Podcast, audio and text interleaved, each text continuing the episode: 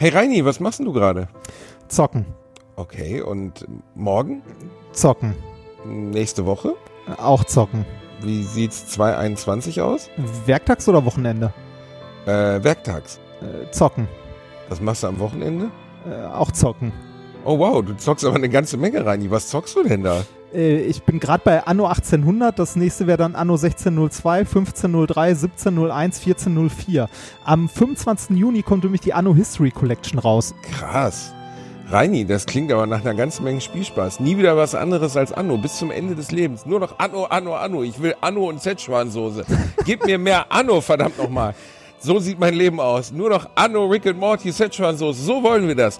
Ah, und das können wir haben, indem wir die Anno History Collection kaufen. Denn diese Folge von Alliteration am Arsch wird euch präsentiert von Ubisoft und ihrer Anno History Collection, wenn ihr in diesem Leben nie wieder was anderes machen wollt. Gottes Willen, warum bin ich verurteilt, diese Art Literatur zu lesen?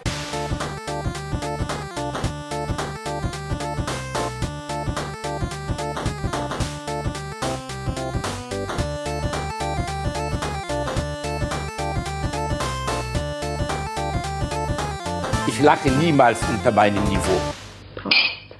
Salut, Chef. Ah, Jesse, Ja, gespannt wie ein Flitzebogen, was du heute wieder angeschleppt hast. zwei frisches Mädchen. Ja, wer ist es?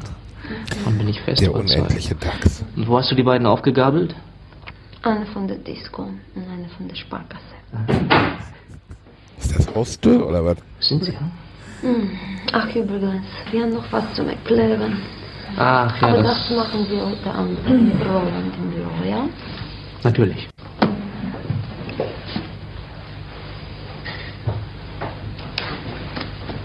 Hallo. Warum sind die so leise? Die Wisst Angst. ihr, warum ihr seid? Warum, warum? Wegen Job? Gerade. Zum Ficken. Ficken, ficken, ficken. Und zwar mit ihm. Mit ihm? Mit ihm? Was? Was ist Mädchen? Gibt's ein Problem? Hm? Nein, kein Problem. Also gut. Na los! Ab an die Arbeit. Und jetzt, sofort. Na, worauf wartet ihr? Ihr seht doch, ich habe einen Drink in der Hand. Also wird's bald. Die Jacke, bitte. Okay, okay. Der Dachs will in den Bauch. Noch nie einen Kerl ausgezogen? Na, also. Anni, da bräuchte ich ein Bild zu. Du bläst. Du, küss mich. Los, steif machen. Richtig hart, die Gurke. Los, steck mir deine Zunge in den Hals. Komm her. Zeig mir deine Titten. Du sollst mir deine Titten zeigen. Die Sprachbarriere so ärgerlich. Ja, das ist schade, ne? Das gefällt euch doch, oder? Du hast ihn natürlich sofort erkannt. Das war er. Ich habe ihn erkannt, das war der Dachs, Reini. Das war der, Der Dachs und zwar Dachs, der Frauenversteher, der Mann, dem die Frauen vertrauen. äh, noch in jungen Aber- Jahren übrigens. Äh, Du hast recht, du hättest Bild dazu gebraucht eigentlich, weil ähm, äh, ich würde mal sagen, äh, ich schätze mal so Mitte 20.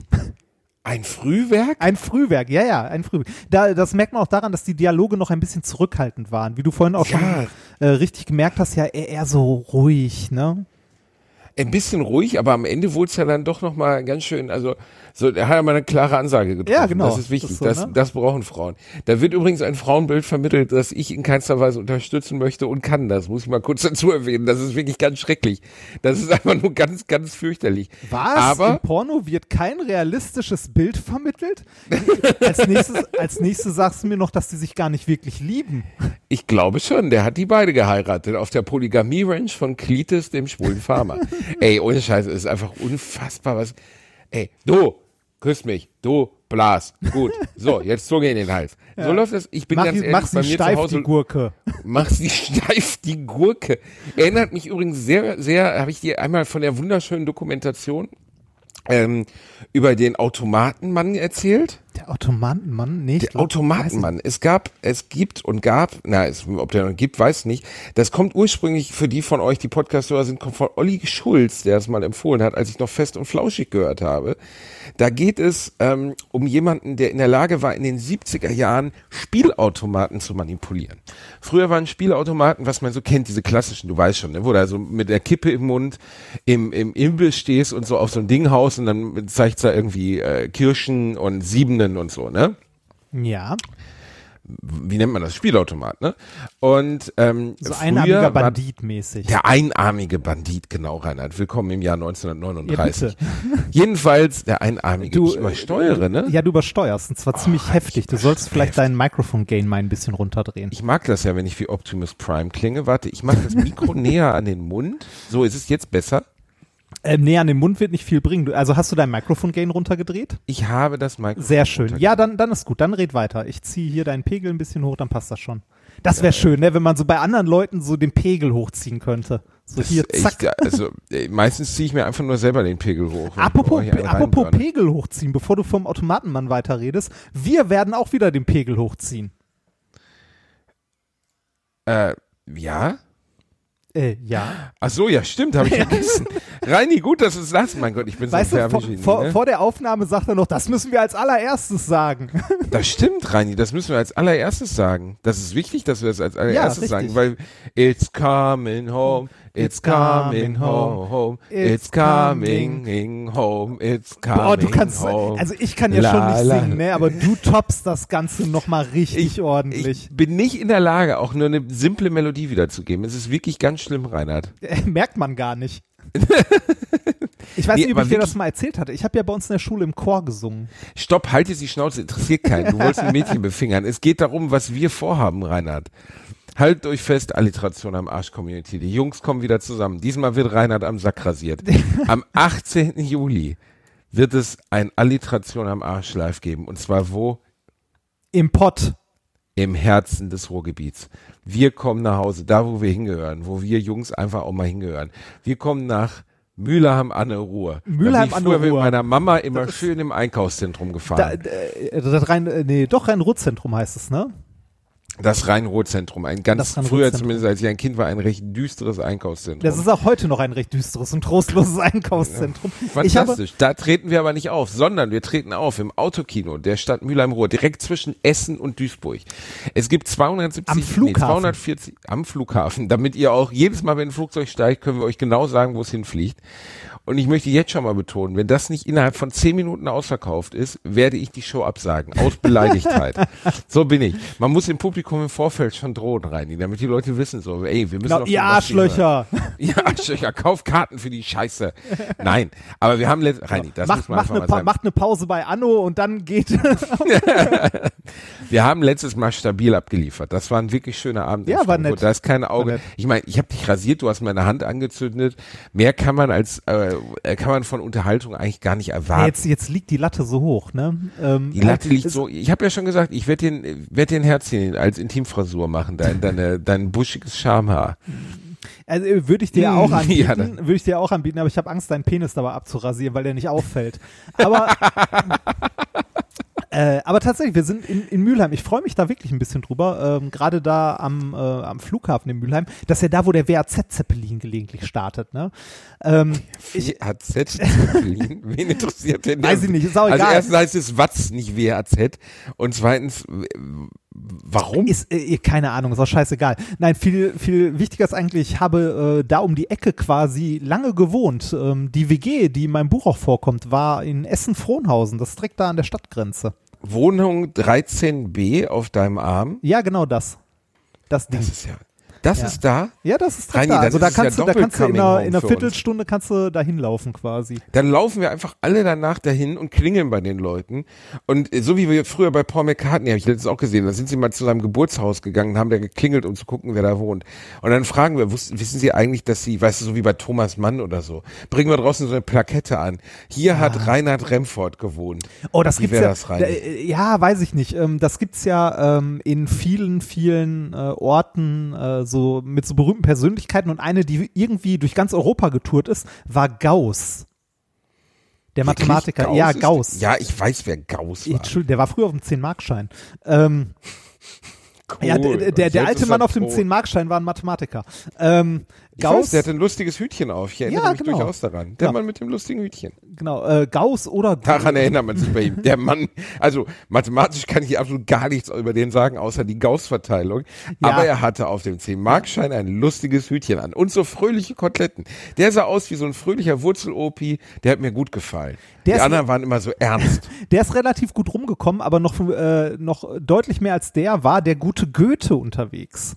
Oh ja, Goethe ist viel gereist, hat auch viel gefickt, soweit ich weiß. Goethe hat wirklich sehr viel gefickt. Er hat ja auch im Alter mit über 70 hat er noch mal eine junge Frau angeschmachtet. Wie hieß die noch mal? Jevgenchen oder so. Jedenfalls hat er, hat er auf jeden Fall im hohen Alter hat er noch ziemlich schmutzige Briefe geschrieben, weil er da gern noch mal den behaarten Bär ablecken wollte. Aber ich glaube, er durfte nicht mehr. Ich glaube, die hat auch gedacht, hör mal, bevor ich hier mit 35 an Tuberkulose sterbe, möchte ich ein bisschen was anderes sehen als Goethe seine Flöte. Ich, ich, ich würde mir, wenn ich mir so eine Plakette ans Haus hämmern würde, sowas gerade wie den letzten Goethe hat Satz hier nie gesagt hab gewohnt. Ja. Das ist doch viel mehr eine Auszeichnung, oder? Entschuldigung, dass ich dir so reingelaufen Ja. habe. Ich habe gerade bei den letzten anderthalb Sätzen gedacht, was zum Teufel rede ich hier eigentlich? Was mache ich denn hier?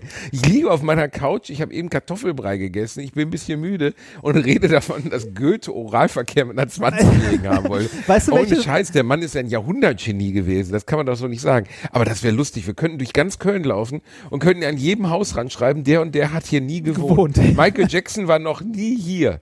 Aber das ist in Köln gar nicht so wahrscheinlich, ne? Also Michael Jackson war doch äh, im Phantasialand viel, oder? Ja, der war viel im Phantasialand. Der ist eigentlich, äh, der hat größtenteils dort auch, äh, in den Zeiten, wo er nicht auf Tour war, hat er die Holzachterbahn dort äh, technisch betreut. Mm. Also der hat, wenn die kaputt war, kam Michael Jackson aus so einem kleinen Loch raus und dann Ah, hat er daher kam zwischendurch, wenn man da drauf war, immer dieses Wuh! genau, wenn du über sein Häuschen gefahren bist. So, heute reden wir aber echt mal viel Scheiße. Also wir jetzt sind richtig abgefeuert. Aber wenn ihr das haben wollt, 18.07. im äh, Mülheim äh, Autokino, Alliteration am Arsch live, vielleicht die einzige Autokino-Live-Show, die wir jemals in unserem Leben nochmal spielen werden. Äh, Jemals in unserem Ähm, Leben nochmal.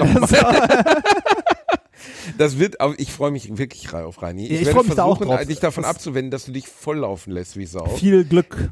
Indem ich vorher schon sehr betrunken sein werde. Ich werde alles vorher zur Sicherheit weggetrunken haben. Äh, ich bin, ich Wir bin sind danach auch wieder für Fotos am Start und wir freuen uns sehr auf euch. ja, ich, ähm, ich glaube, das wird eine tolle Sache und es wird wahrscheinlich wirklich eine der letzten Autokino-Shows. Ähm, mal gucken, wie es danach weitergeht. Also die machen ja nach und nach alle dicht, ne? Diese Autokinos, weil, Ja, also weil, äh, was ja auch kein vorbei. Wunder ist, wo, also lohnt sich ja auch kaum. Ne? Also haben ja letztes Mal schon drüber gesprochen, dass das für die Veranstalter auch unglaublich teuer ist.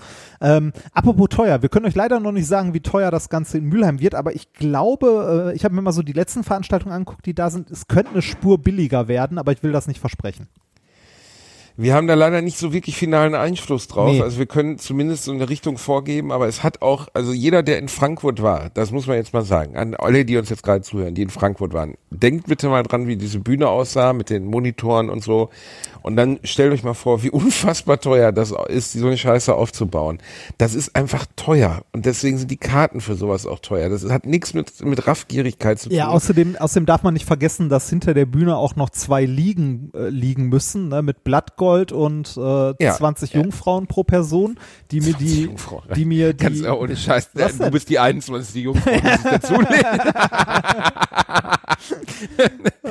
Stell mal vor, du stirbst, ne, als, als Selbstmordattentäter für den IS und dann kommst du in den Himmel, also was auch immer, ins Paradies. und da ist eine LAN-Party. ich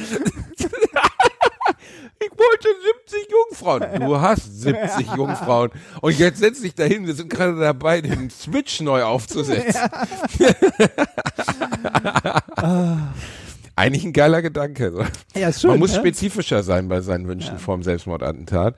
Ähm, nee, aber jetzt wirklich, äh, wir werden uns jede Mühe geben, dass das rockt. Äh, das wird sehr schön werden. Ähm, wir werden auch unseren Auftritt in Frankfurt nochmal als komplettes Video veröffentlichen. Ah, stimmt, den haben wir ja jetzt, Ähm, ne? Ja, genau. Und äh, wir müssen aber nur mal schauen, unter welchen Umständen dann, ne? Äh, Das klingt wie eine Drohung.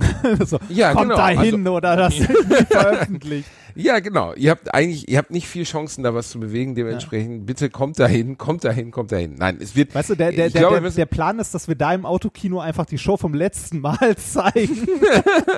die das fand ich Aufnahme. auch geil. Hat mir auch jemand geschrieben, wenn ihr nochmal auftretet, macht ihr genau das Gleiche. Und ich habe so gedacht, Alter, wie sollen wir das überhaupt machen? Ich weiß gar nicht mehr, was wir getan Ich haben. auch nicht. Also, Ich auch nicht, also du warst stinkbesoffen, das kriegen wir auf jeden Fall noch mal hin, aber darüber hinaus habe ich keinen Schimmer. Ähm, das, äh, gestern Abend war ich mit, mit äh, Bratwurst und Baklava live in Münster. Das war auch sehr schön. Auch wenn mein Kompagnon ja nicht annähernd so viel trinkt wie du oder genauer gesagt gar nichts. Ähm, macht aber Man nichts. muss ja auch nicht trinken, um Spaß zu haben. Wir können auch Nein, so Spaß aber es haben. macht es einfacher. Man kann auch kiffen. So. ähm,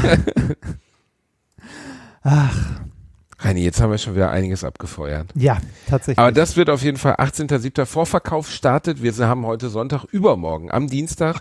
Wir geben euch über Twitter und Instagram nochmal Bescheid, um welche Uhrzeit, weil ich gehe ehrlich gesagt davon aus, dass das innerhalb von einer halben Stunde voll ist. Wie gesagt, wenn nicht, bin ich beleidigt. So simpel ist das. Das mache ich bei allen meinen Shows. Ich drohe dem Publikum. ich, ich, äh, warte, das ich, hat schon immer geholfen. ich muss ja sagen, ich warte noch darauf, dass irgendjemand beim Autokino, äh, der kein Auto hat, mit so einem großen Pappkarton kommt, wo er ein Auto drauf gemalt hat. Das, Auch geil. Das könnt ihr auch mal versuchen. Einfach in so einer Seifenkiste selbst gebastelt. Ja. In so einem riesigen Ikea-Karton vorfahren mit so vier Reifen dran. Finde find ich, also ich finde das schön. Ich finde das auch sehr schön. Ich finde es auch seltsam, ähm, dass die Leute, also mich haben ja auch Leute gefragt, können wir nicht einfach ähm, Stühle mitbringen, uns da hinsetzen. Das geht aus irgendwelchen rechtlichen Gründen und bitte fragt mich nicht, warum geht es nicht. Ja, ihr müsst in einer Blechkiste sitzen. Ihr müsst in einer Blechkiste setzen. Äh, ich finde das auch alles andere als nachvollziehbar. Aber es ist bedauerlicherweise so, obwohl sich ja jetzt gerade Reini auch alles wieder ändert. Es ist ja gerade, wir sind ja wieder im Lockerungsmodus. Armin Laschet, der Grüß August der SPD. Ich bin ehemaliger SPD-Wähler, muss ich sagen. Aber Armin Laschet bringt mich so, also wenn ich den schon sehe mit seinem Muppet-Gesicht, da kommt mir schon kalt die Kotze aus dem Hals.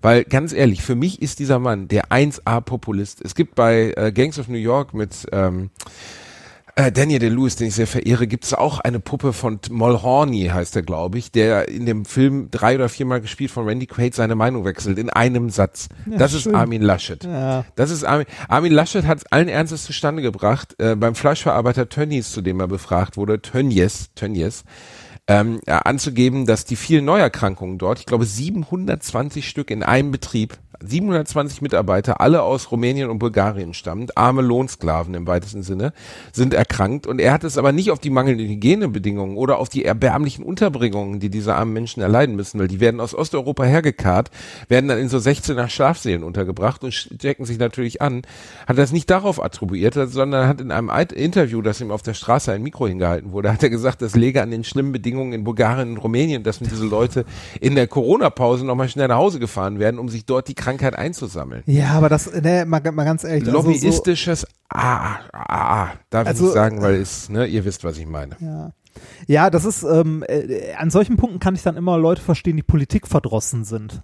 Also be- bei sowas. Ne? Total, Also ja. genau, genauso wie bei, äh, als es äh, mit Corona anfing, ähm, als äh, ne, jeder, du in jedem Bundesland quasi bei den Lockerungen und so weiter gesehen hast, äh, welche Industrie hat denn da, ähm, also hat denn da ihre, Stu also äh, ihre Standorte? Na, so im Süden, Baden-Württemberg, Bayern hast du gemerkt, so ah, Automobilindustrie, Mhm. die Autohäuser dürfen wieder aufmachen. NRW, ah, die Möbelhäuser, ne, NRW, wir sind die Küchenbauer, hat doch irgendwie so ein Vollpfosten. Ne? War das nicht auch der Ja, Laschet? stimmt, ja, ja, Weiß stimmt. nicht. Ja, Das kann ist- auch Laschet Ne, sein. also ja. äh, da durften dann die Möbelhäuser wieder früher aufmachen und so und du fasst dir die ganze Zeit mal einen Kopf und denkst so, ey, ernsthaft? Also, äh, aber ne, das gehört anscheinend mit zum politischen Spiel dazu. Ne? Ich meine, selbst die jungen Stars in der Politik sind ja nicht davor gefeit, plötzlich vollkommen unverschuldet in so Korruptionsskandale reinzulaufen. ne? Nein, sowas, aber das nur den allerbesten kann sowas überhaupt passieren. Du, du weißt, von Spielst wem du ich auf einen rede, oder? Natürlich, der Fipsi, der gut gelautet. Ja, aber hätte irgendjemand gedacht, dass Philipp Amthor, dieser junge Sozialist, dieser Mann, der zu Hause Basilikum züchtet und äh, an die Antifa spendet, dass der irgendwas mit der Großindustrie zu tun Niemals. könnte? Fürs Niemals. Volk. Philipp Amthor nur fürs Volk. Nur fürs Volk. Ganz nah am Puls der Menschen. Philipp Amthor, ein Mensch, der auch, bei dem man spürt, dass er, der ist wie du und ich, Reini. Ja. Ne? Ich hoffe, dass der durch die Zellbasiert, Sache, aber sonst auch gar nicht. ich hoffe, dass also, er die äh, durch die ganze Sache irgendwie mal seinen Hut nehmen muss. Aber wahrscheinlich wird das auch so im Nein, nirgendwo nein, hallo, al- äh, solange, hörst du, das ist wie bei Keith Richards, solange Andi Scheuer im Amt ist, wird nie ein anderer Politiker wegen irgendwas noch zurückstehen. Zurück, weil solange Keith Richards lebt, kann kein anderer Rockmusiker an Drogen sterben, weil Keith Richards fängt alles ab. Ja. Und Andi Scheuer hat schon so viel falsch gemacht als Verkehrsminister. Der könnte, glaube ich, morgen befehlen, dass alle Elektroautos einfach öffentlich verbrannt werden. Und trotzdem würde er im Amt bleiben. Es würde rauskommen, dass Andi Scheuer in einem, weiß ich nicht, Zwangspuff in Rumänien ähm, mit zwölfjährigen Kinderprostituierten in einem, in einem offenen Tesla im Kreis gefahren ist, natürlich ohne Verkehr, und trotzdem würde er im Amt bleiben. Dementsprechend wird auch Philipp Amthor nichts passieren, weil da ist die gütige Hand der Großpolitik Das- und auch der Industrie drüber rein. Das, das, das Geilste ist ja, also für die äh, Leute, die, nicht, mit- die das nicht mitbekommen haben, äh, Amtor war Geschäftsführer von so einer fadenscheinigen Firma in den USA oder ist er irgendwie als Geschäftsführer beschäftigt gewesen oder so, bekommt dafür eine Stange Geld, also ein ordentliches Gehalt, ne? Und hat äh, bei der äh, bei der einen oder anderen politischen Instanz mal ein gutes Wort für diese Firma eingelegt und fallen lassen. Ähm, oder, oder ist er irgendwie, nee, Geschäftsführer ja, sagt, ganz ich, ehrlich, Reini, das ist doch kein Interessenkonflikt. Sowas kann Nein, nein, nein. Aber äh, warte mal, war, war, war der Amtor Geschäftsführer oder ähm, der, der Nee, ich glaube, Geschäftsführer war der Gutenberg, oder? Noch so ein Integra. ja, ohne Die- Scheiß. Hast, hast die beiden Jungs. Hast du es mitbekommen? Hab- der Gutenberg ist auch, also der, der gehört auch zu der Firma. Äh, ich habe ehrlich gesagt, das, äh, das habe ich nicht mitbekommen. Nee. Warte mal, äh, Gutenberg am Tor. Ich google das mal kurz. Auch wenn uns gesagt, auch wenn mir letztes Mal geschrieben hat, wir sollen weniger googeln. Ist mir ja, egal. Und, ja, ach so, übrigens noch an den jungen Mann, der uns letztens schrieb, ähm, dass er tief enttäuscht ist, dass wir jetzt Werbung für, für Ubisoft beispielsweise machen und dass wir unsere Grundwerte verraten hätten. Leck mich. wir sind wirklich, wir sind, ohne Scheiß, muss man einfach mal so sagen. Hör zu, Bursche. Erstens, das hier ist ein Kannangebot. Ja, das hatten so. wir- das haben wir schon häufiger, das ich weiß, das haben wir schon so oft Äh, gesagt. Ich verstehe also, auch. Ich verstehe auch Kritik, ist auch alles voll okay. Aber seh's mal so. Wir beide, Wenn ich- bin wenn- also ich- wir ich verdienen nichts mehr Moment. ich möchte, Und ich, Moment, aber Moment, ich, ich Heini, ich war gerade dabei, mich winseln zu Ja, rechtfertigen. es ist ja Könntest gut. du mir Ich- bitte meine winselige Nee, ich, Rechtfertigung ich habe ja noch einen ordentlichen Job nebenbei, ne? Ähm, äh, Rainer, solange- zahnlos solange ich- blasen am Hauptbahnhof ist kein Job. Äh, Doch ist es. Solange ich keine Werbung für Stream on der Telekom oder für die Deutsche Bank oder Heckler und Koch mache, finde ich es alles noch okay. Heck, Heckler und Koch könnte ich mir aber schon vorstellen. Doch. Meinst So du? für, für Attentate oder Also sowas. ich- Wollen ich- Sie einen Attentat Nee, vollführen? Äh, ich, ich, ich war ja mal auf dem Schießstand. Ne? Ballern macht Spaß, aber trotzdem ist das halt schon. Nein, könnte ich mir nicht vorstellen. Ähm, ich, ich muss mich auch nicht rechtfertigen dafür, dass wir Werbung für irgendwas machen, aber ich bin ganz einfach, simpel zusammengefasst, ich bin PC-Gamer, ich spiele seit Jahr, Jahr und Tag Computerspiele, leidenschaftlich gern, ich spiele auch leidenschaftlich gern Anno. Und als sie gefragt haben, habe ich gedacht, ja warum nicht? Ich, ich kann dafür stehen, ich kann mein Gesicht dafür hinhalten, ich mag die Zocks, die die machen, ich finde weder, dass da Abzocke noch irgendwas bei ist. Und ähm, ich finde jemand, der mir dann irgendwie groß von oben herabschreibt, wie unter aller Würde das denn wäre, dass wir jetzt zum Beispiel sowas machen. Alter, versetz dich doch auch mal ein Stück weit bitte in unsere Lage. Ich bin nicht, ich, ich nage nicht am Hungertuch, Reinhard auch nicht. Aber trotzdem hat Corona im weitesten Sinne in meiner Branche zu einem kompletten Stillstand von allem geführt. Es gibt keine Stand-up-Comedy mehr. Existiert nicht mehr in Deutschland. Es gibt keine Fernsehshows mehr, in denen man auftreten kann. Natürlich habe ich das große Glück, dass in den letzten Jahren so viele von euch zu mir gekommen sind, zu meinen Shows, dass es mir finanziell immer noch okay geht, weil ich ein Polster habe. Es gibt aber wahnsinnig viele Kollegen, wo das überhaupt nicht so ist. Ja. Und diese völlige, dieser völlige Stillstand der gesamten Branche ist ein extrem bedrohliches Gefühl für alle. Ähm, und wie man dann von außen irgendwie kommen kann und sagen kann, ja, wie könnt ihr denn jetzt auf einmal? Ich glaube, so Hey, hart war das nicht gemeint. Boah, ja- das hat mich aber geärgert. Ja, Sowas ärgert mich ist- rein. Ja, also unsere Werbung, wir machen Werbung und die ist immer noch handverlesen. Also wir machen nicht für alles Werbung. Nee. Nee. Aber Heckler und Koch, falls ihr Bock habt.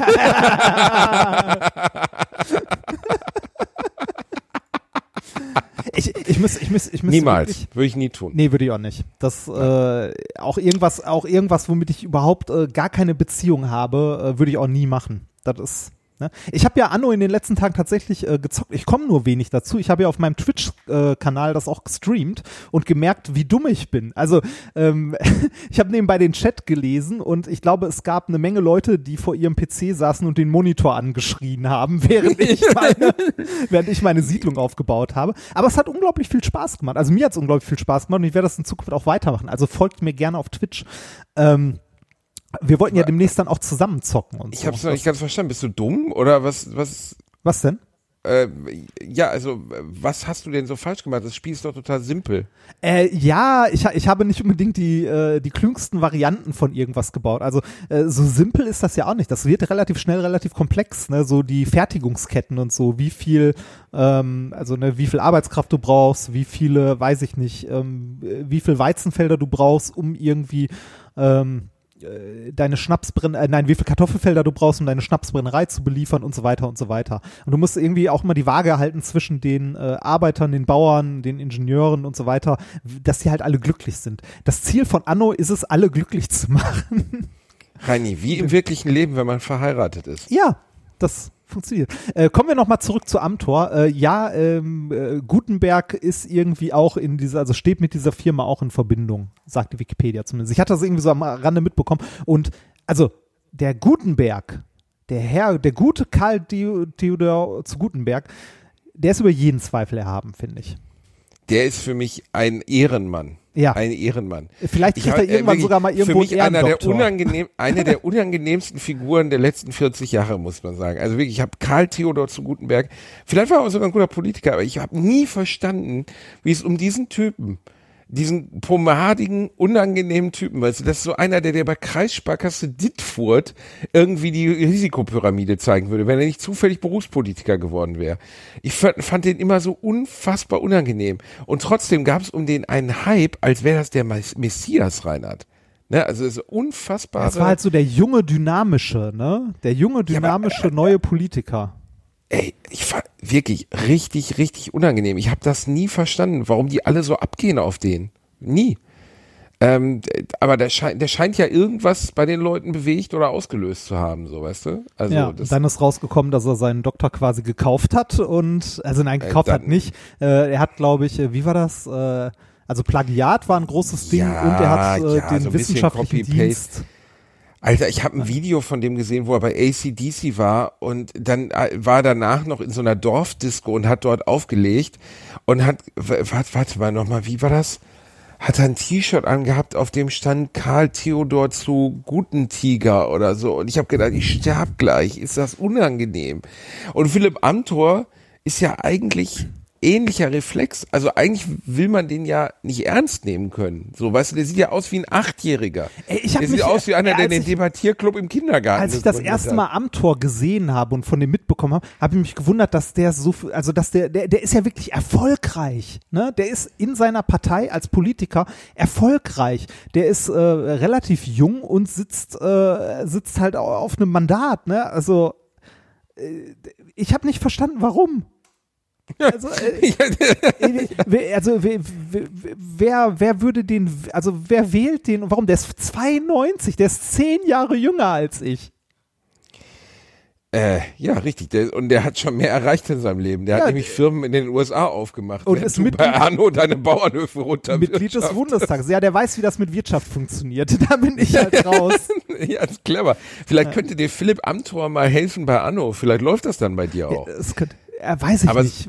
Aber so richtig gut ist beim Philipp ja auch nicht gelaufen, weil es kommt ja am Ende dann doch immer wieder raus. Das ist ein bisschen wie Franz Josef Strauß. Sagt dir noch Franz Josef Strauß was? Ja, klar. Da ist ja letztens entdeckt worden, dass, also Franz Josef Strauß äh, hat ja was hinterlassen.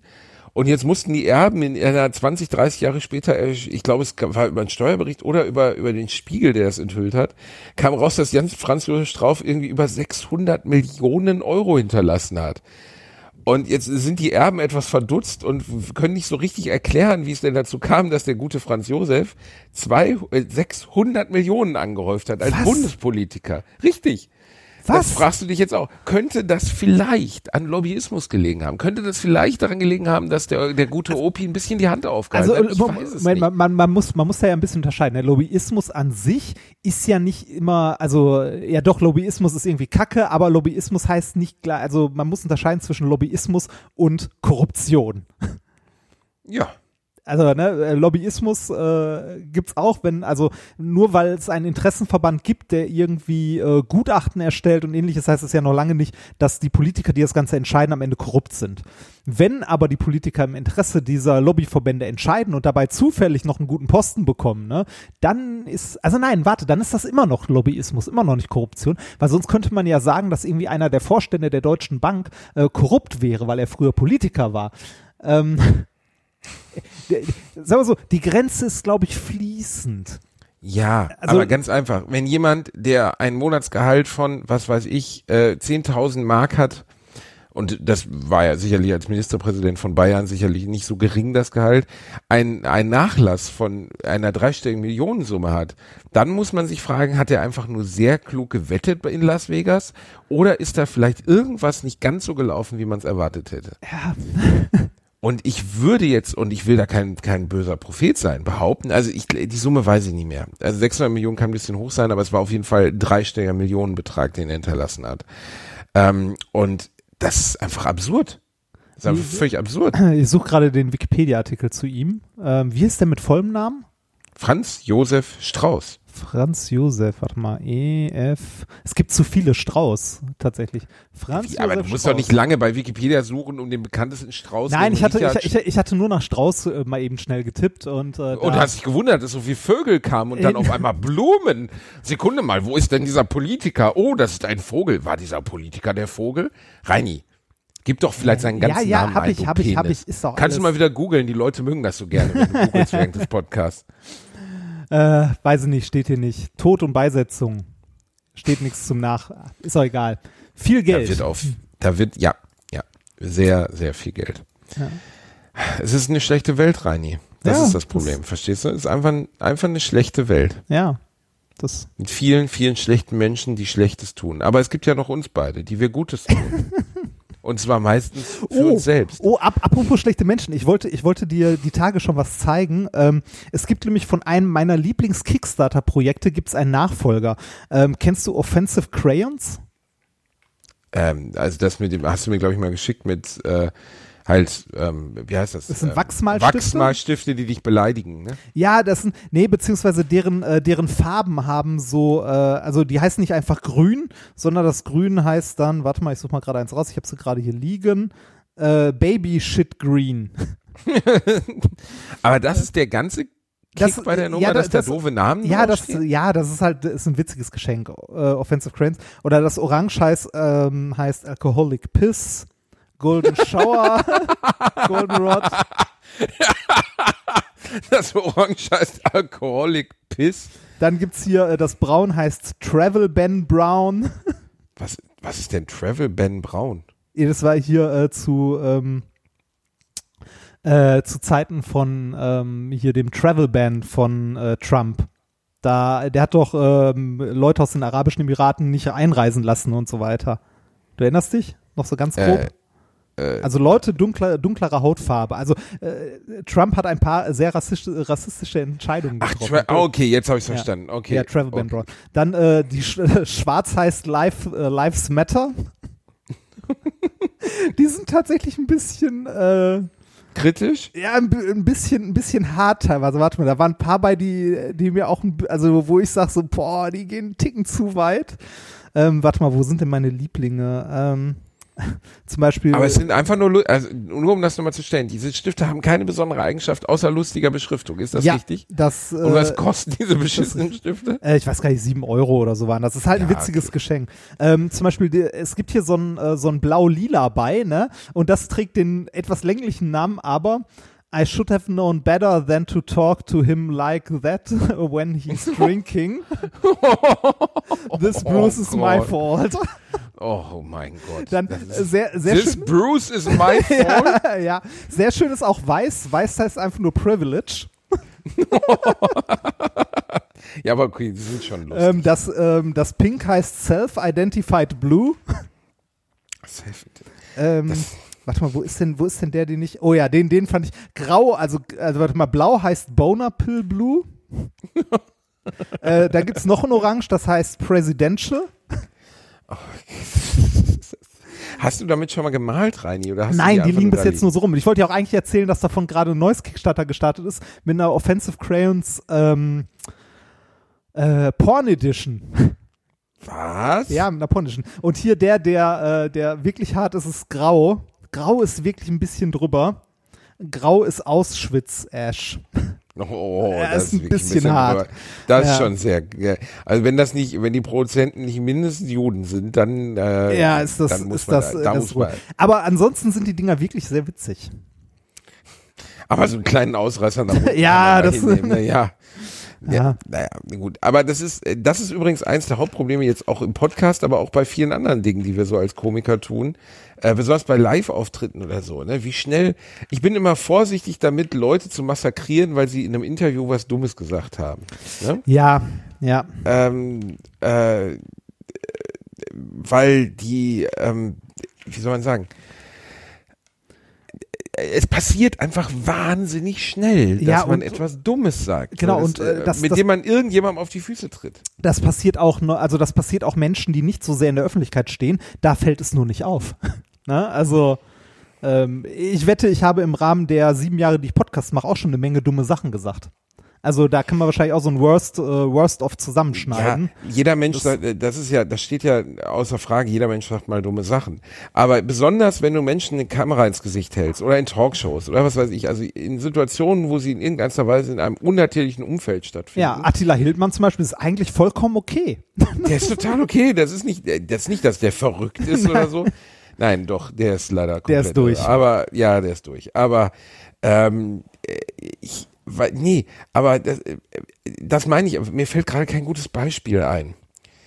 Also Ken Jebsen zum Beispiel ist ja, äh, der, der dir auch was sagt, ne? Ja, Ken FM. Der ist auch Ken komplett FM, durch. Der komplett durch ist, aber der hat sich zum Glück auch selbst versenkt. Ne? Also der hat einfach, äh, der hat sein Boot genommen und hat ein Loch reingebohrt. Ja, da, da muss man aber sagen, äh, der äh, Ken Jebsen mit Ken, Ken FM, der ist halt in unserer Bubble, ne? Also in unserer Welt ist der komplett am Arsch, aber ähm, in der Verschwörungsrechtsszene ist der ein Held. Und der verdient sich doof damit. Ja, Reini, aber weißt du, sag mir, wer deine Helden sind und ich sag dir, wer du bist. Also das ist ja am Ende des Tages. Ähm, ja, aber also. so, weil jemand irgendwo ein Held ist, ist er ja nicht im Recht. also, äh, nee, im Recht nicht, aber in seiner Welt, ähm, mit dem geht's finanziell bombig. Also, Ich glaube, am Ende des Tages geht's ihm auch um nichts anderes, als Ja. ob es ihm finanziell bombig geht oder nicht. Ähm, nee, nur, da, da wollte ich zu sagen, der hat zum Beispiel mal, das ist zehn Jahre jetzt her oder neun Jahre, äh, da hat Enrik M. Broder von einem ähm, Menschen eine E-Mail zugeschickt bekommen, äh, der hatte eine E-Mail an Ken Jebsen geschrieben bezüglich seiner Verschwörungstheorien, da war Ken Jebsen noch bei Fritz FM, bei dem Radiosender. ja. Und äh, Ken Jebsen hat offensichtlich mit drei Flaschen Wein drin sich abends in seine geile Chaletwohnung irgendwo in, gibt's sowas überhaupt, Chaletwohnung? Egal, in seine geile Penthouse-Wohnung in Berlin-Friedrichshain gesetzt und hat besoffen, sehr krumm, äh, Folgendes formuliert. Warte, das muss ich allerdings wirklich kurz grubeln. Jen, Ken Jebsen, E-Mail, E-Mail, kann ich die vorlesen? Die seine Karriere dann beendete und seine Karriere in einer anderen Stelle wiederum aufmachte. Äh, Reini? Ja. Hier machen wir einen kurzen Cut, weil ich muss diese E-Mail kurz raussuchen. Kannst du das nachher rausschneiden? Nein, kann ich nicht. Das, Oh, äh, bitte, schneid das kurz raus. Das dauert ja jetzt. Warte, ich Warte. muss die einmal kurz raussuchen. So, da habe ich sie. Nur damit ihr, falls ihr jetzt sagt, Mensch, dieser Ken Jebsen, der wirkt mir doch wie ein ganz eigentlich Top-Typ, wenn der so im Joker-Kostüm nein, ist bei ein Arschloch, YouTube ein Spinner, Verschwörungstheoretiker. Ja, aber der Vorteil an solchen Leuten ist ja, dass sie sich selbst entzaubern. Weißt du, wie ähnlich bei, bei, bei, bei äh, Attila Hildmann, wenn er dann von seinem Onkel redet, der im Widerstand war oder nee, der, der im Weltkrieg gekämpft hat und man sagt, wie alt ist der? 110 Jahre, dann merkst du schon, da ist nicht viel bei. Und Ken Jebsen hat damals eine E-Mail an jemanden geschrieben, der ihm vorwarf, Hetze zu betreiben und dann hat Ken Jebsen geantwortet. Wie gesagt, das ist völlig sinnlos, mit ihnen zu unterhalten. Das ist wie wenn ich versuche, Jehovas Zeugen oder Scientologie miteinander Mitglieder zu überzeugen. Sie sind unfähig, aus ihrem Käfig zu treten. Was ist das größte Problem der Juden? Ihr Führer. Also wie in der Restwelt auch. Henry Kissinger, selbst Jude, hat für Juden überhaupt nichts übrig. Er hat selbst gesagt, als er von russischen Juden gebeten wurde, ihre Ausreise nach Israel zu ermöglichen, dass für ihn, Zitat, eine Vergasung der russischen Juden höchstens ein ökonomisches Problem sei. Sie brauchen mir kein Holocaust-Informationen zukommen zu lassen. Ich habe mehr als Sie. Ich weiß, wer den Holocaust als PR erfunden hat. Der Neffe Freuds, Bernays.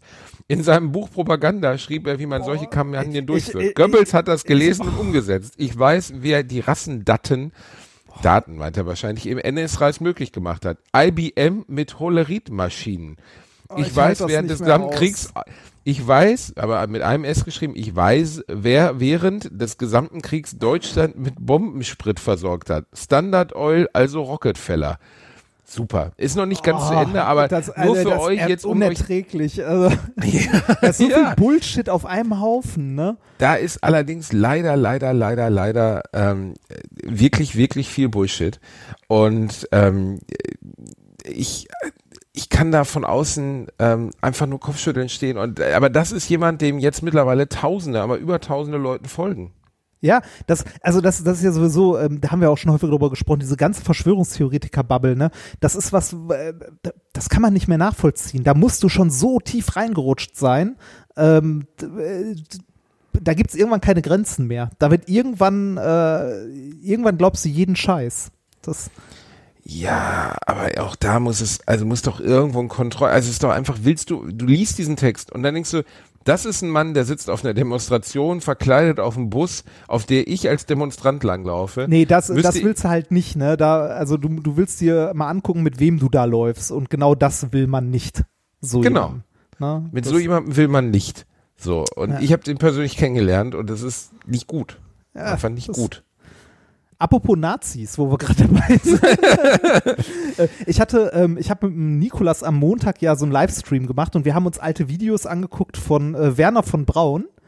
Ähm, der hat nämlich damals so Aufklärungsfilme mit Disney gedreht, also zum Thema Raumfahrt, als sie auf den Mond wollten und so. Das ist und schon toll, ne? Du kannst richtig heftig für die Nazis gearbeitet haben, aber wenn du weißt, wie man Raketen baut, ist das ist danach mit dem Umzug nach Amerika nicht so schwierig. Ja, genau. Und das, das Schöne war, ähm, wir hatten, also ich habe sehr gelacht bei dem Livestream, weil ähm, Werner von Braun hat halt so, einen- so einen Film mit Disney gedreht und doziert dann so in seinem Labor und guckt dabei auch so in die Kamera. Und ich, also ich ich weiß aus meiner Erfahrung als ähm, Wissenschaftler im Labor, ja, wie sowas abläuft, wenn ähm, wenn Presse oder so vorbeikommt und man mal irgendwas erklären soll, dann ist, es gibt einen Satz, der fällt immer, ähm, auch wenn ein Fotograf oder so da ist, du stehst neben deiner Anlage, erklärst, erklärst, erklärst, und dann wollen die ein Foto machen und dann kommt immer der Satz, machen Sie mal eine typische Handbewegung, ne, weil die dich bei der Arbeit halt filmen wollen. Und ich stelle mir gerade vor, wie das in den 50ern bei Werner von Braun in seinem Labor war, wenn der Fotograf kommt und sagt, machen Sie mal eine typische Handbewegung.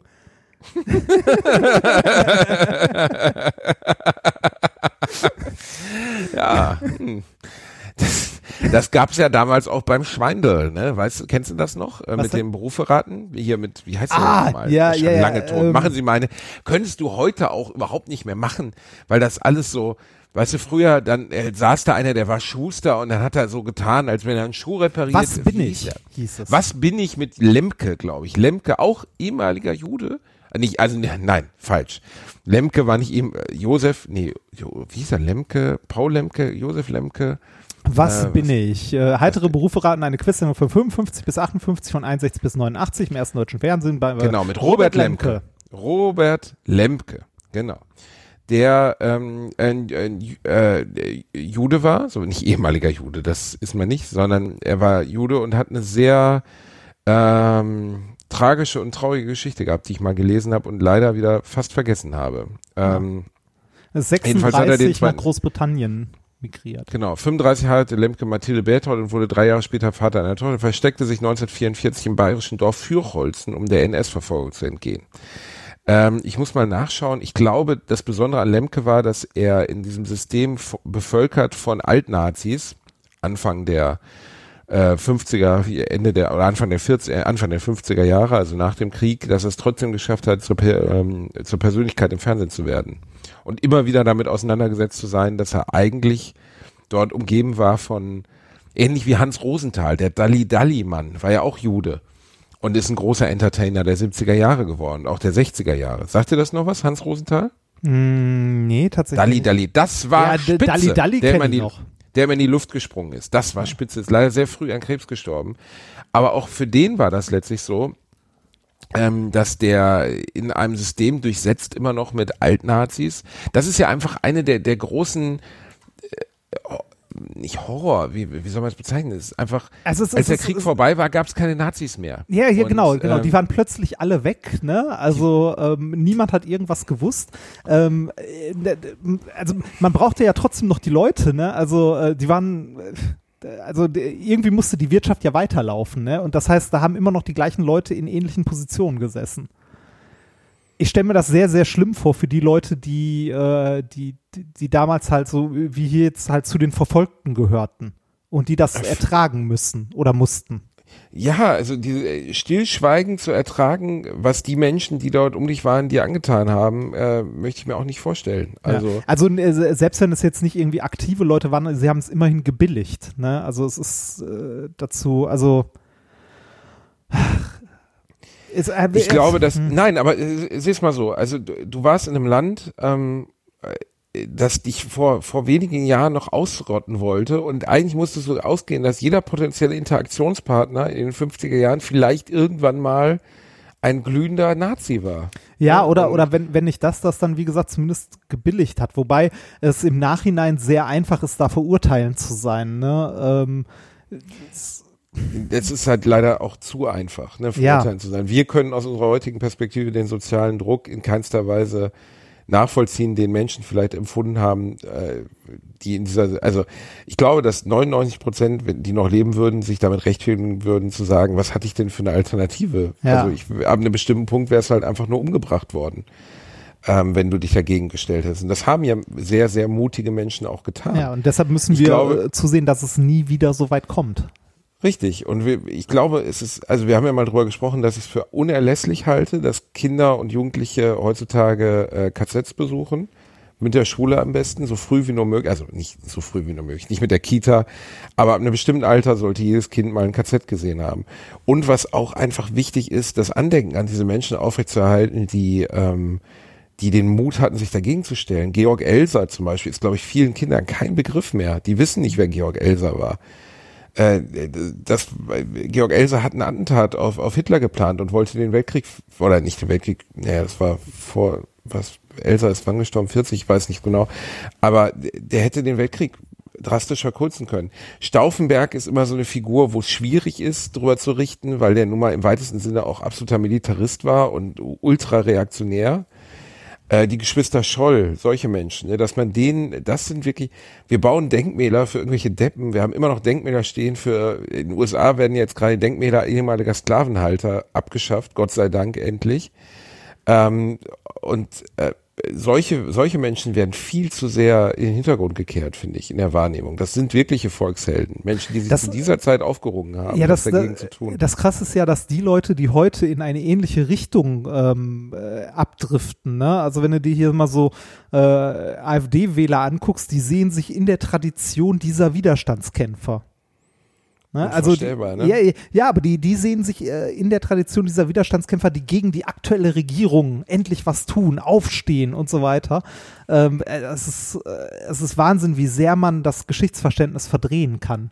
Und ähm, ich, ich finde es wichtig, und das sollte vielleicht in Schulen auch viel gemacht werden oder in unserer Gesellschaft viel gemacht werden, mehr, äh, mehr dazu zeigen, nicht nur wie schlimm das alles war, sondern auch wie es dazu gekommen ist.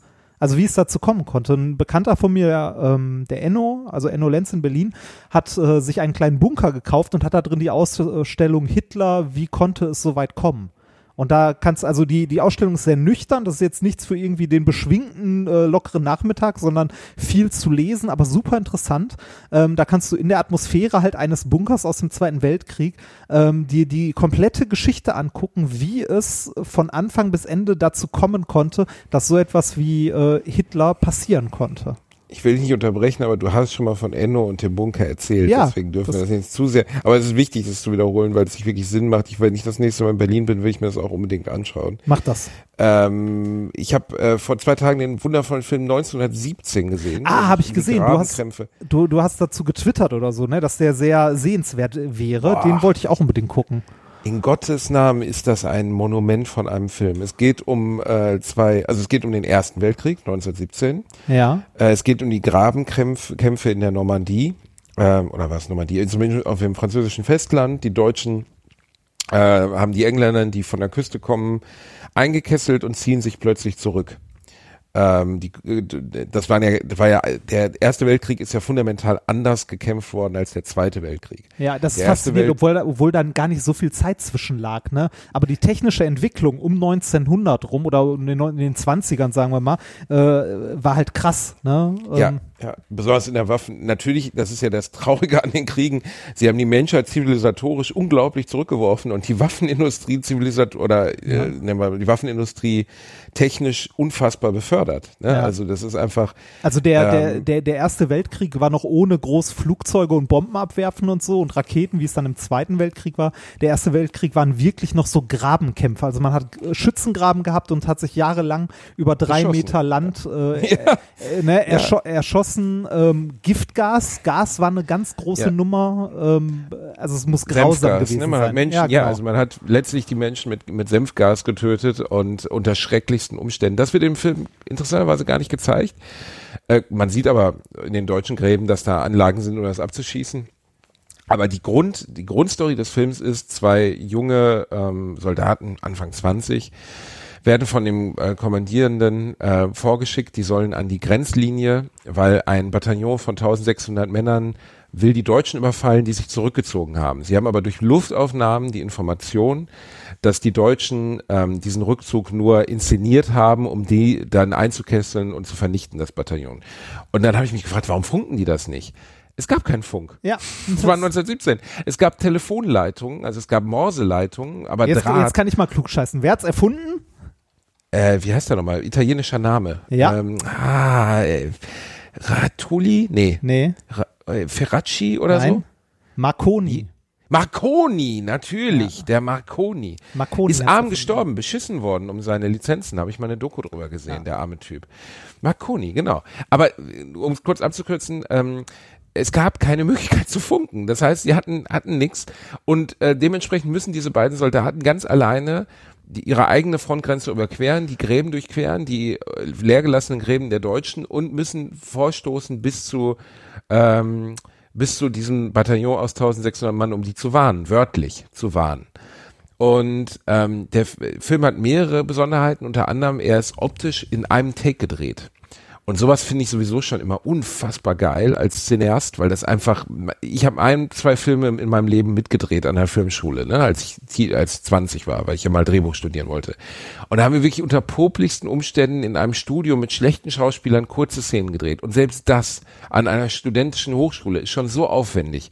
Wenn du dir dann vorstellst, ein Big Budget 100 Millionen Film, den so zu drehen, dass es wirkt, als wäre das an einem laufenden Stück gedreht, mit hunderten von Statisten, mit ähm, mit hunderten von Unwägbarkeiten. Das ist so aufwendig, das kann man sich nicht vorstellen. Das ist, ähm, das ist, sieht aus wie ein Take, aber es ist nicht ein Take, ne? Es ist nicht ein Take. Es gibt nur einen Film, den ich kenne, den ich auch sehr empfehlen möchte, äh, der in einem Take gedreht ist, und zwar ein deutscher Film, Victoria. Ähm, mit äh, Frederik Lau unter anderem. Da geht es um eine junge Frau, die in einer Partynacht als Kellnerin von einem Mann angesprochen wird und mit dem in, einen, in eine Katastrophe schlittert. Ähm, äh, in Banküberfall und nachher werden sie von der Polizei gejagt. Und dieser Film ist interessanterweise, der hat in Deutschland fast zu wenig Aufmerksamkeit bekommen. Der war sogar, glaube ich, für den Auswähl Auslands, nein, er war nicht für den Auslands-Oscar nominiert, völlig krank. Der hätte den nämlich sofort gewonnen vor fünf, sechs Jahren, ähm, weil in dem Film die Hauptdarstellerin sehr viel Englisch spricht, weil sie eine Engländerin ist. Und in dem Film wird mehr Englisch als Deutsch gesprochen, deswegen durften sie ihn nicht für den Auslands-Oscar für den besten deutschen Film einreichen. Völlig Ah. behämmert. Obwohl es ein deutscher Film mit ausschließlich deutschen Darstellern ist. Egal. Victoria spielt in dieser einen Nacht und den haben die allen Ernstes zwei Stunden lang in Realzeit gedreht.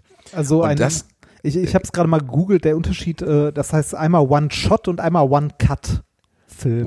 Genau. Also das, bei, bei, bei ähm, 1917 wirkt es nur so, als wäre der Film ähm, nicht geschnitten. Da haben sie mit sehr guten technischen Tricks gearbeitet. Teilweise geht die Kamera so leicht ins Dunkle und dann geschieht halt der Schnitt, aber es fühlt Ja. sich trotzdem so an. Bei Victoria muss man einfach sagen, der Aufwand muss unvorstellbar gewesen sein. Da sind Szenen drin, die beiden Darsteller unterhalten sich, äh, haben Sex miteinander oder, oder knutschen, rennen auf die Straße, ein Auto fährt vor, einer springt raus, sie, sie gehen in eine Tiefgarage, da fängt, findet ein Überfall statt. Das wirkt für uns als Zuschauer wie eine gl- glatte, coole Szene. Man muss sich aber mal vorstellen, wie unglaublich schwer das zu koordinieren gewesen sein muss, weil da filmt ein Kamerateam zwei Schauspieler, die gerade eine Interaktion haben und das ganze andere Team, das jetzt diesen Überfall inszeniert, muss genau im richtigen Moment, wenn die Kamera an der richtigen. Stelle ist, bereitstehen. Der, wenn ein Darsteller niest, muss ich dir mal vorstellen, nur ein, ein Hauptdarsteller niest in einer Szene oder furzt oder vergisst den Text, bist du am Arsch. Ja, das erinnert Und- mich ein bisschen an die Musikvideos von OK Go. Da haben wir Ja, auch schon mal drüber ist auch ein gesprochen. bisschen, genau, Ja. ist auch ähm, mit maximal, das sind ja so Goldberg irgendwas Maschinen, ne? also so diese unglaublich aufwendig gearbeitete Videos, wo Äh, alles also ineinander greifen muss, damit es funktioniert. Ja, das gibt's. Die, die haben aber tatsächlich auch Videos gemacht. Äh, es gibt ein Video von OK Go, das ist super geil.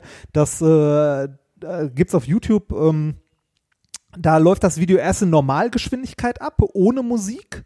Äh, und dauert ungefähr, ich glaube, fünf Sekunden oder sechs Sekunden. Und dann fängt das Lied an und das äh, Video läuft nochmal ab in super Zeitlupe und du siehst, dass das getimed genau auf das Lied passt. Hast du mal erzählt, ja. Super Und Das gut. ist halt auch unfassbare Planung. Das ist bei diesen Filmen auch so. Aber bei 1917 letztlich geht es halt um diese Geschichte dieser beiden jungen Männer, die ähm, sich dann zu ihren, zu dem Bataillon vorkämpfen oder laufen. Auch in Realzeit gefühlt gedreht und diese Grausamkeit dieser Zeit und ähm, auch die, die, aber der Erste Weltkrieg war von einer anderen, von einer anderen Haltung auch geprägt. Das war ja Kaiserreich. Und Ja. äh, da war diese, natürlich gab es fanatische Nazis im Zweiten Weltkrieg und Leute, die in den Tod gegangen sind, um ihr Vaterland Deutschland zu verteidigen, bla bla blub. Aber im Ersten Weltkrieg war die Haltung noch eine andere. Da ging es nämlich noch mehr darum, da war unglaublich viel Stolz dabei. Also dieser, Ja, das- man das war, war nicht- stolz, in den Krieg ziehen zu dürfen. Der Und man Krieg hatte gar nicht keine so Vorstellung von der Grausamkeit. Also er war schon äh, ein Stückchen industrialisiert, aber der Zweite Weltkrieg war noch mal eine Spur äh, heftiger, industrialisierter, also noch unpersönlicher, als es der erste war.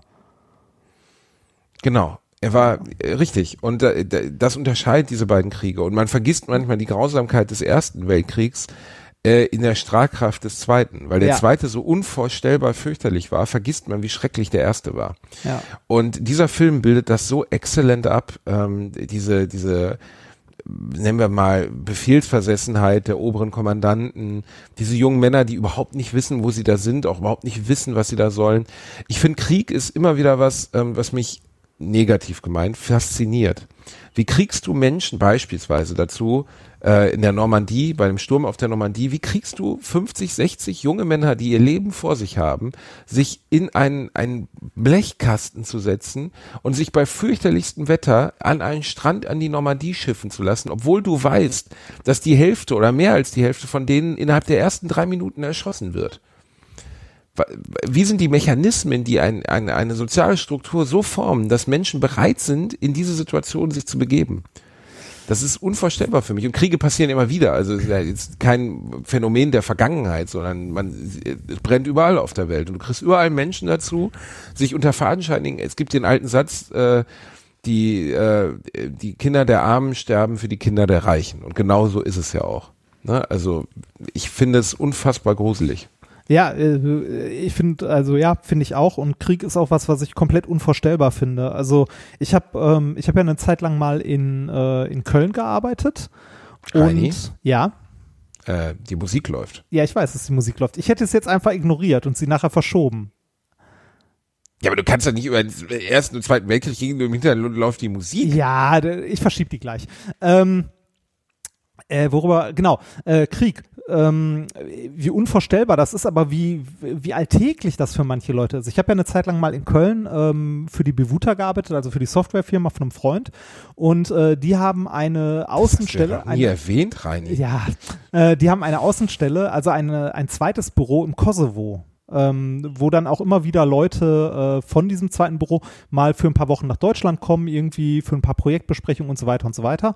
Und ähm, in der Zeit, als ich da gearbeitet habe, waren ähm, mal zwei, drei Leute aus dem Kosovo auch da und wir sind mit denen abends noch was essen gegangen und haben uns dann unterhalten und dann musste, also die, die waren so in unserem Alter und dann habe ich, also dann habe ich mich mit denen unterhalten und äh, wir haben halt über, über Kindheit und so gesprochen und dann ist mir erst bewusst geworden, äh, erinnerst du dich noch damals an den Kosovo-Krieg?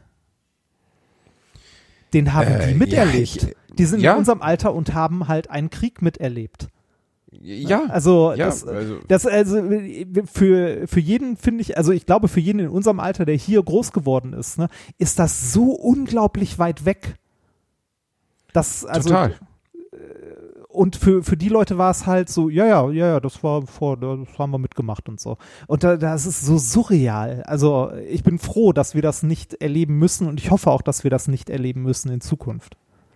Ähm, wir hatten eine, ähm, meine Eltern hatten, hatten ähm, eine Reinigungskraft, man sagt heute Putzfrau, die aber bei uns in der Familie auch so integriert war, dass die Familie zu uns zu, Weihnachten kam und so. Und sie hatte leider ist sie sehr früh gestorben an einem Herzinfarkt. Devleta, eine ganz tolle Frau. Und äh, die war Bosnierin und hat äh, die natürlich den Bosnien-Konflikt beziehungsweise den Krieg dort vor Ort mitbekommen. Und in Deutschland war sie Putzfrau, in Bosnien hatten sie vier Häuser.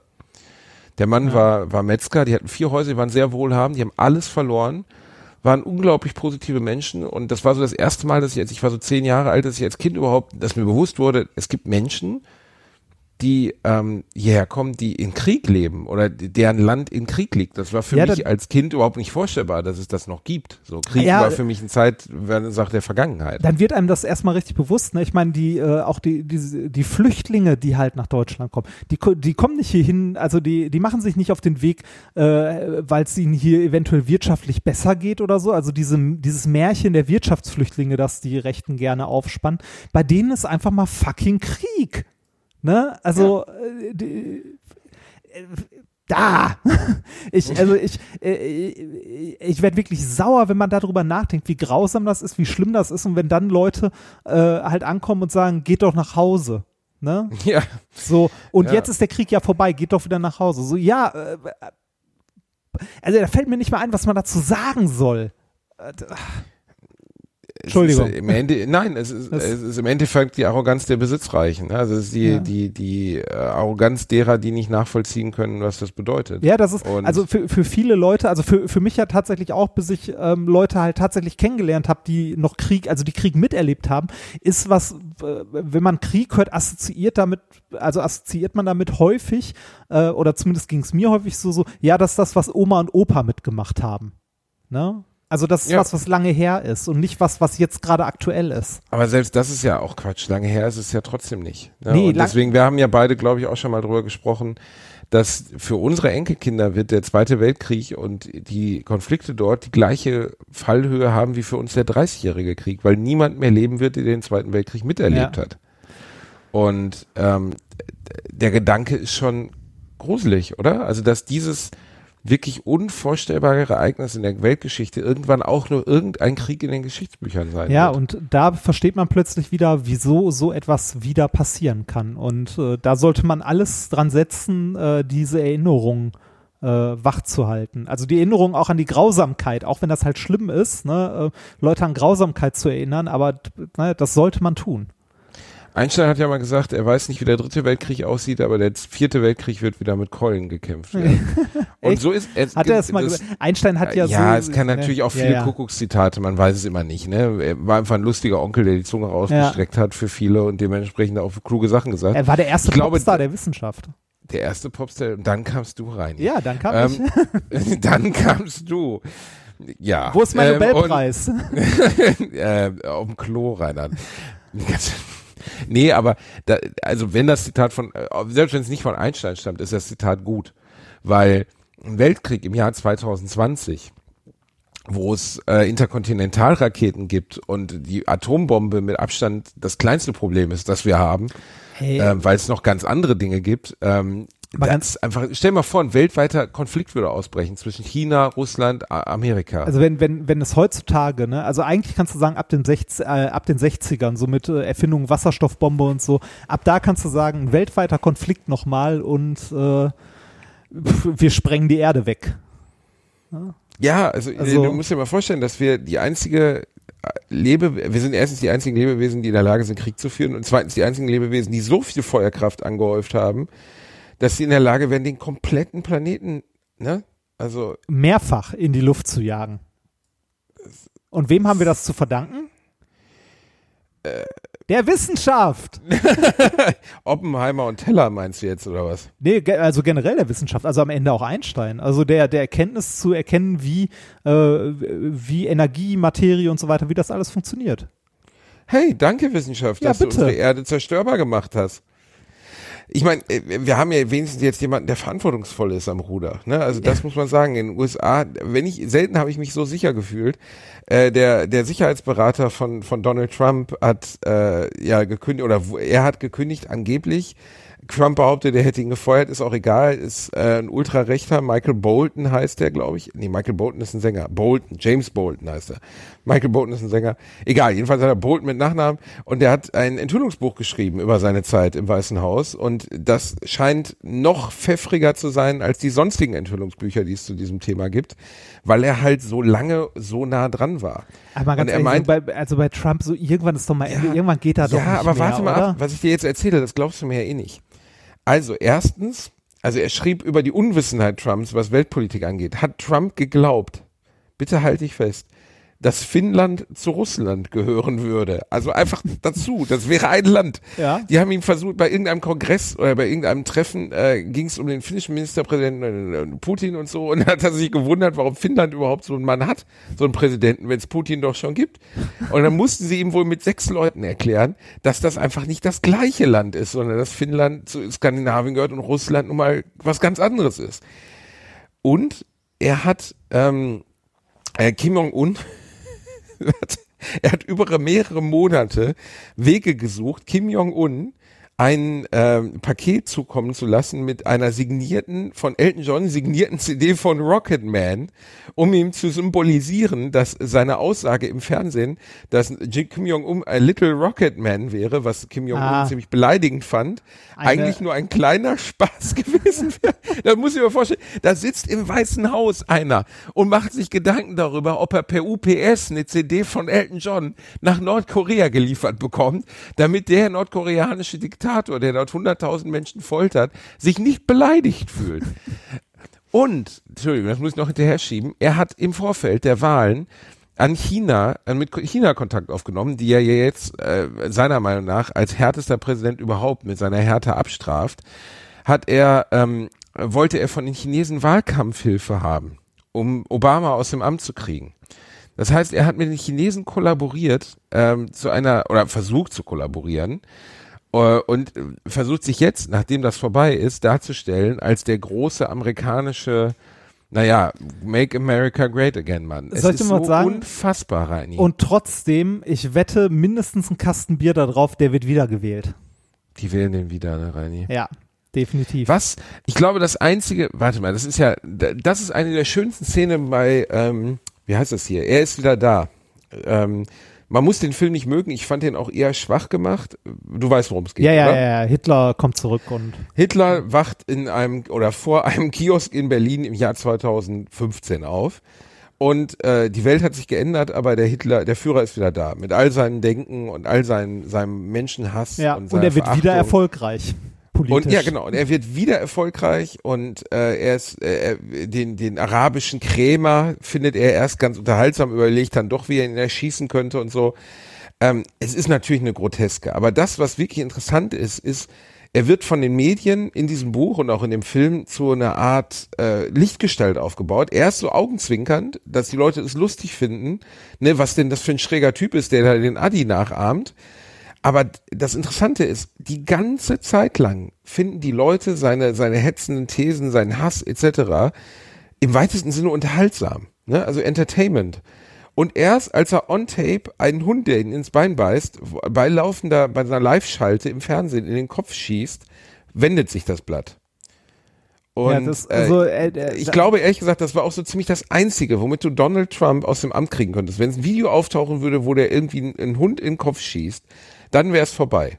Alles darüber hinaus, ich meine, er hat ja schon wirklich alles zugegeben. Kriegstreiberei, Frauenmissbrauch, Machtmissbrauch. Es hilft ja alles nicht. Ja, aber also äh, das, was du da gerade bei Er ist wieder da beschreibst, das können wir in, äh, in unserer Presselandschaft hier doch auch ganz gut sehen. Ne? Ich meine, warum muss in jeder fucking Talkshow, warum musste da jemand von der AfD sitzen? So eine äh, am Anfang irgendwie 3% Partei oder 5% Partei, so gerade an der Grenze.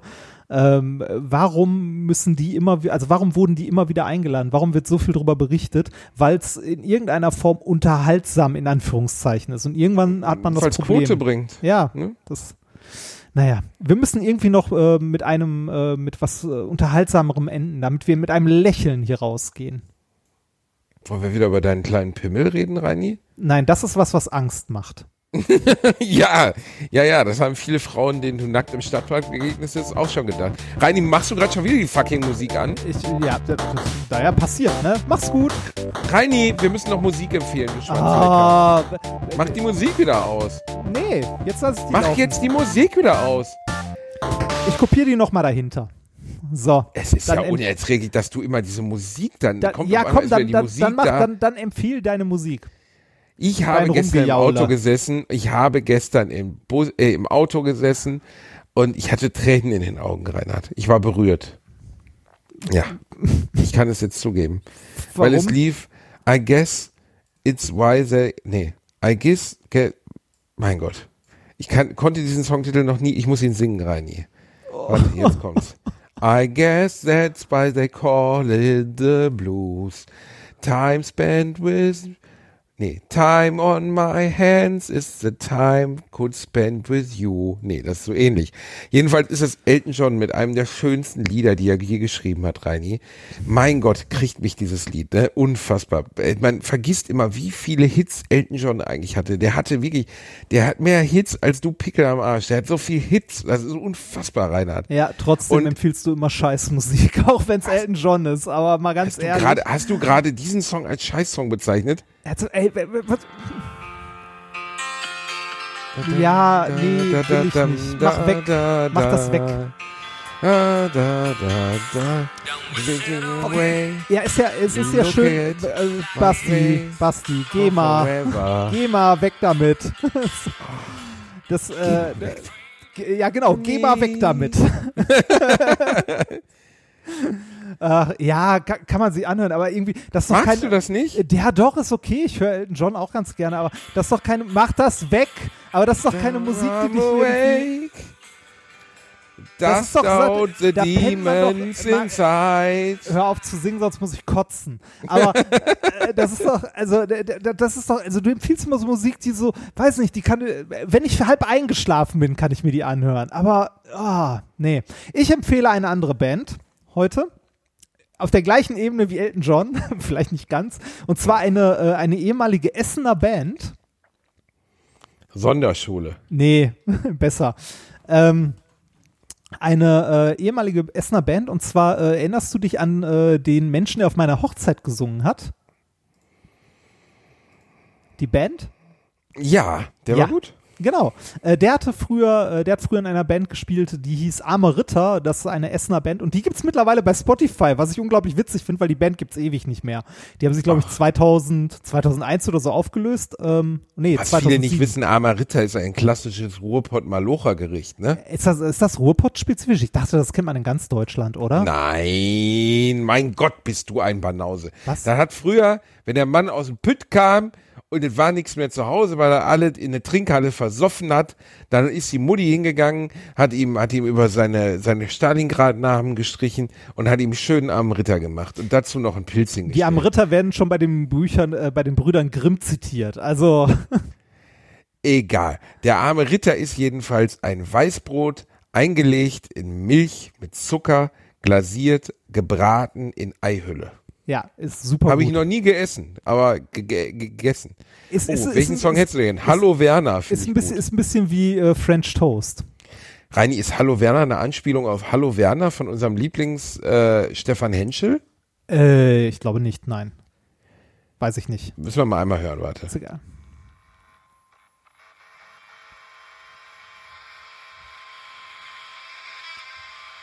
Das ist aber sehr leise und sehr kratzig.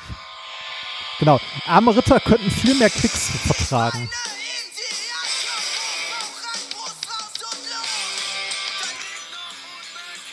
Ist ganz okay, oder?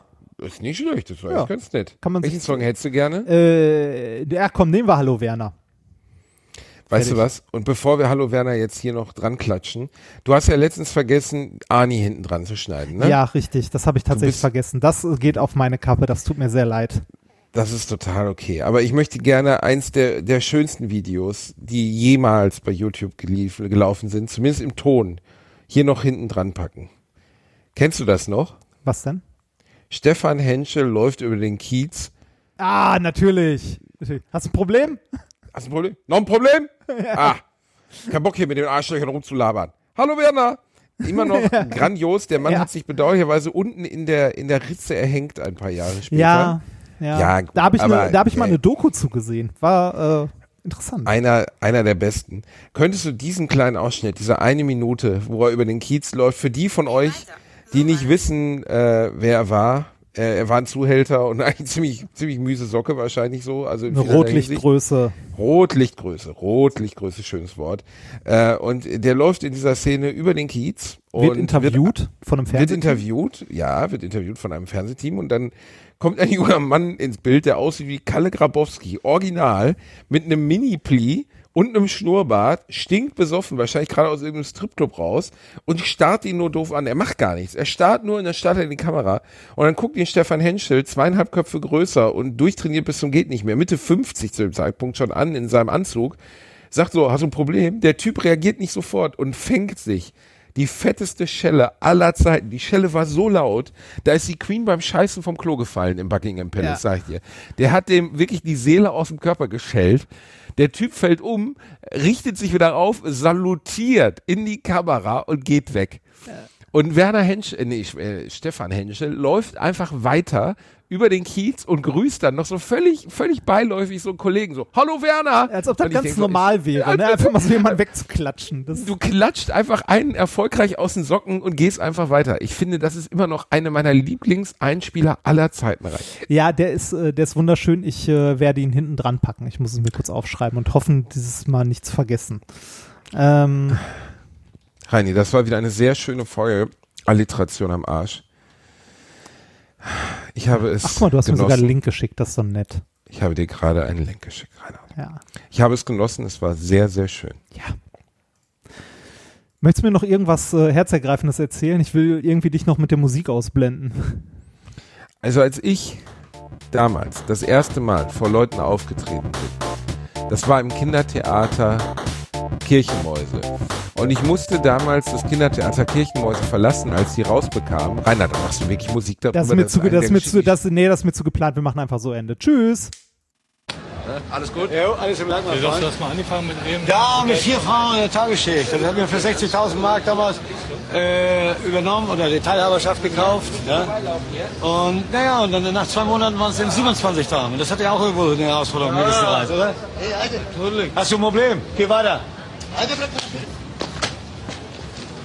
Noch ein Problem. Besser ist es. So, komm weiter. Ich habe da keinen Bock drauf, hier mit den Aussteckern rumzureden.